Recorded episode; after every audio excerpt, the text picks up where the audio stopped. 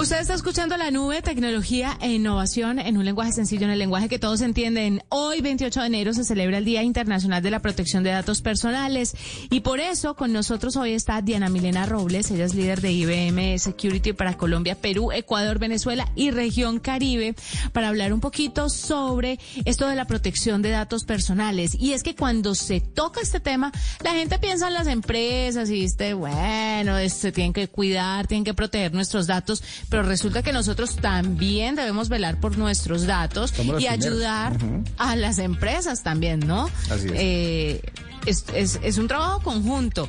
Diana Milena, bienvenida a la nube. Hola Juanita, ¿cómo estás? Bien, gracias por estar con nosotros. Y bueno, hoy es 28 de enero, es el Día Internacional de la Protección de Datos Personales, pero cuando la gente habla de protección de datos, desde su experiencia, ¿solamente las empresas se deben encargar de esto o también las personas? Bueno, pues mil gracias por invitarme. Definitivamente es un tema eh, donde la responsabilidad es compartida y donde nosotros como personas que somos la primera línea de defensa de cualquier empresa tenemos una responsabilidad especial. Eh, fíjate que somos nosotros los que creamos las contraseñas, utilizamos eh, los accesos, no solamente para la información personal que creamos, sino también de las empresas. Entonces, eh, somos definitivamente no solo los dueños de la información, sino también quienes debemos propender para proteger la información.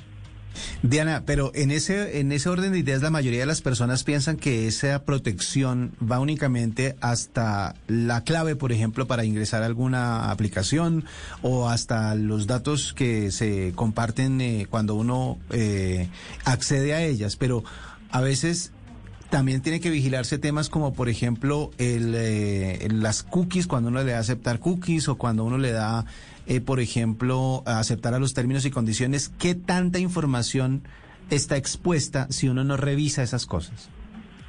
Pues yo creo que ahí tocaste unos temas bien interesantes, porque sí, nosotros somos los dueños, digamos, del tema de las contraseñas, pero ahí, por ejemplo, eh, podríamos hacer cosas eh, adicionales, un poco más profundas para protegernos aún más. O sea, cosas como, por ejemplo, no reutilizar las contraseñas.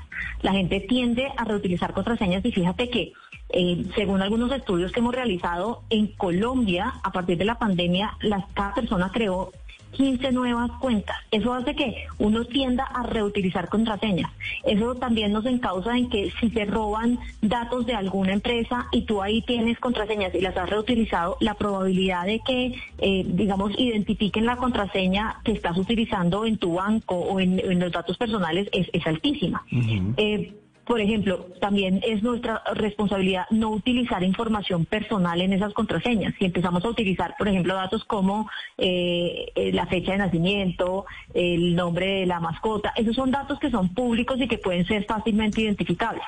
Eh, por eso, entonces, se deben generar temas como agregar una segunda capa de autenticación o usar un administrador, un administrador de contraseñas para no memorizarlas. Y hay, plataformas, hay apps hoy en día que guardan tus contraseñas y no las tienes que anotar en ningún papelito, que es lo que la mayoría de la gente hace, eh, previendo que se lo vayan a robar y que vayan a tener acceso. Entonces, eso es algo que nosotros podemos hacer. Ahora, de cara las aplicaciones que tú bajas y que te piden, por ejemplo, autorización para ver video, para ver tus fotos o para ver tus videos, pues si es un juego el que tú estás bajando, si es una aplicación eh, que no tiene por qué saber el momento exacto en el que estás en algún lugar, uno mismo tiene que decir no, no quiero y no tiene por qué tener ese acceso.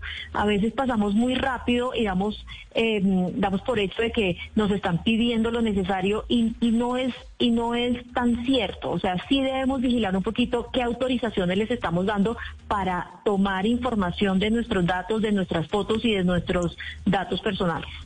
Diana, hablemos un poquito sobre la seguridad de las empresas. ¿Qué porcentaje de empresas, yo no sé si ustedes tengan números, si hagan, si hayan llevado a cabo eh, investigaciones sobre la seguridad de las empresas en Colombia. Eh, se lo digo porque en estos días estaba hablando yo con una eh, de temas de salud, de temas estéticos básicamente, y no tenían ningún tipo de seguridad, pero tenían fotos de los pacientes, del antes, del después, muchas de ellas desnudas, y, yo les preguntaba, ¿ustedes tienen alguna, algún tipo de seguridad, algún tipo de, de encriptación? ¿Tienen esto en la nube? No, los tenemos aquí en los computadores y yo les decía, pero ¿cómo es posible que ustedes no tengan seguridad eh, sobre esto? Porque además, primero son datos médicos y segundo tienen imágenes desnudas de las personas que vienen acá. Entonces, eh, cuando uno creería lógico que una empresa tiene una capa de seguridad o se preocupa por la ciberseguridad de sus datos y las de sus clientes o usuarios, pues no es tan así. Ustedes ¿Cómo identifican la movida de la ciberseguridad en el país con las empresas específicamente? Pues mira, dentro del último estudio que realizamos en el 2021 em, del costo de las filtraciones, eh, casi la mitad, como el 45% de las filtraciones analizadas en el informe, expusieron, como tú dices, datos personales como el nombre, el correo, contraseña y, y de hecho información médica.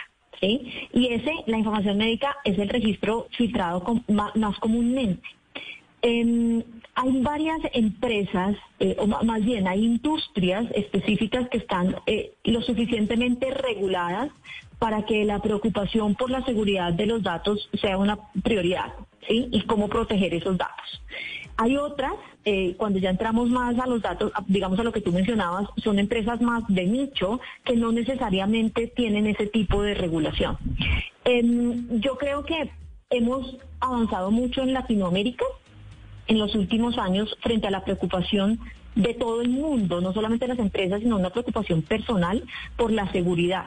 Y por eso ves que ahora la gran mayoría de las empresas, desde que están desarrollando aplicaciones, desde que están en sus inicios, están pensando en hacer desarrollos seguros. Por eso hoy en día oímos el término de DevSecOps, que es precisamente eso, es empezar el desarrollo de esa aplicación unida a la seguridad.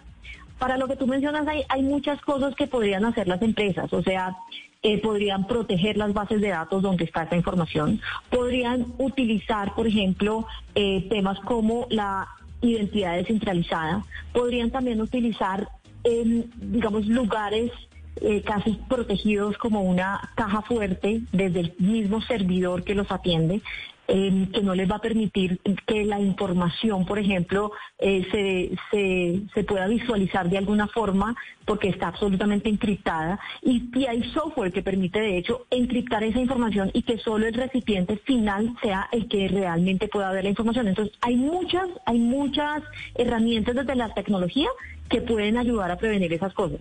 Y lo que te decía, dependiendo de la industria donde estemos hablando, hay unas más reguladas que otras y eso hace que tengan un paso de pronto más adelante en términos de proteger la información.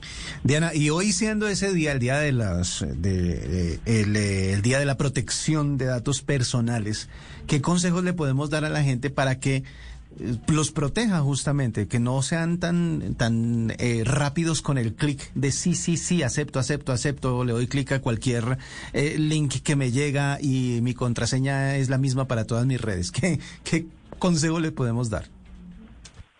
Bueno, mira, lo, digamos que estamos hablando, yo diría cuatro cosas muy sencillas para hacer.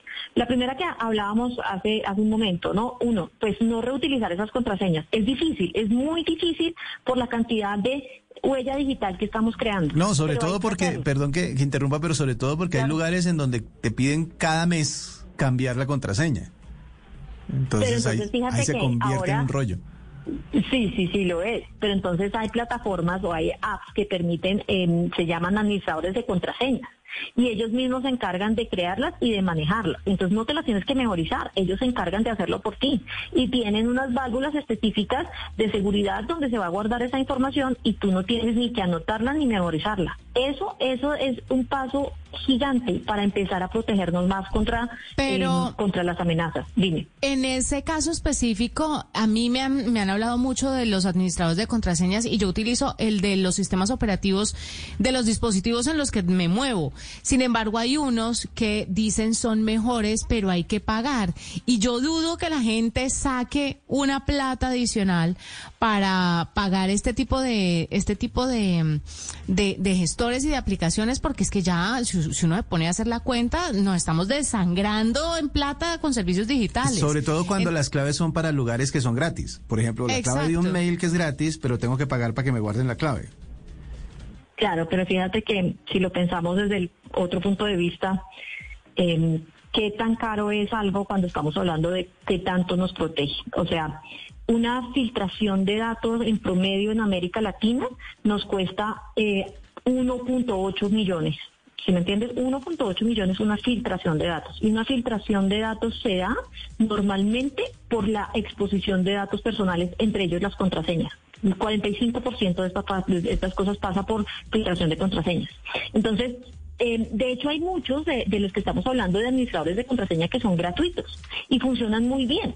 Entonces, eh, dependiendo de para qué los necesites, si es que, por ejemplo, es para un manejo de algo gratis, de algo donde no tiene información, podremos utilizar algunos gratuitos. Si tú quieres ir avanzando en los temas que estás protegiendo, de pronto hay inversiones que se pueden ir dando. Eh, no desconozco realmente eh, qué tanto estén cobrando los administradores de, de contraseñas, pero sinceramente creo que evitar eh, de cara, por ejemplo, a las empresas, una, una filtración de datos que le puede costar 1.8 millones de dólares, vale la pena repensarlo. No, sin duda alguna, sin duda alguna. Y más doble cuando uno pues está trabajando desde casa y tiene y tiene un montón de, de, accesos a temas de la compañía, ¿no? y por ahí, por, usted puede empezar la hecatombe de su empresa. Entonces es, mejor tener cuidado en ese tema. Diana Milena Robles es líder de IBM Security para Colombia, Perú, Ecuador, Venezuela y región Caribe, hablándonos un poco sobre esto de la protección de datos personales. A propósito de el día de hoy, 28 de enero, que se celebra el Día Internacional de la Protección de Datos Personales. Pausa, ya regresamos. Usted está escuchando la nube.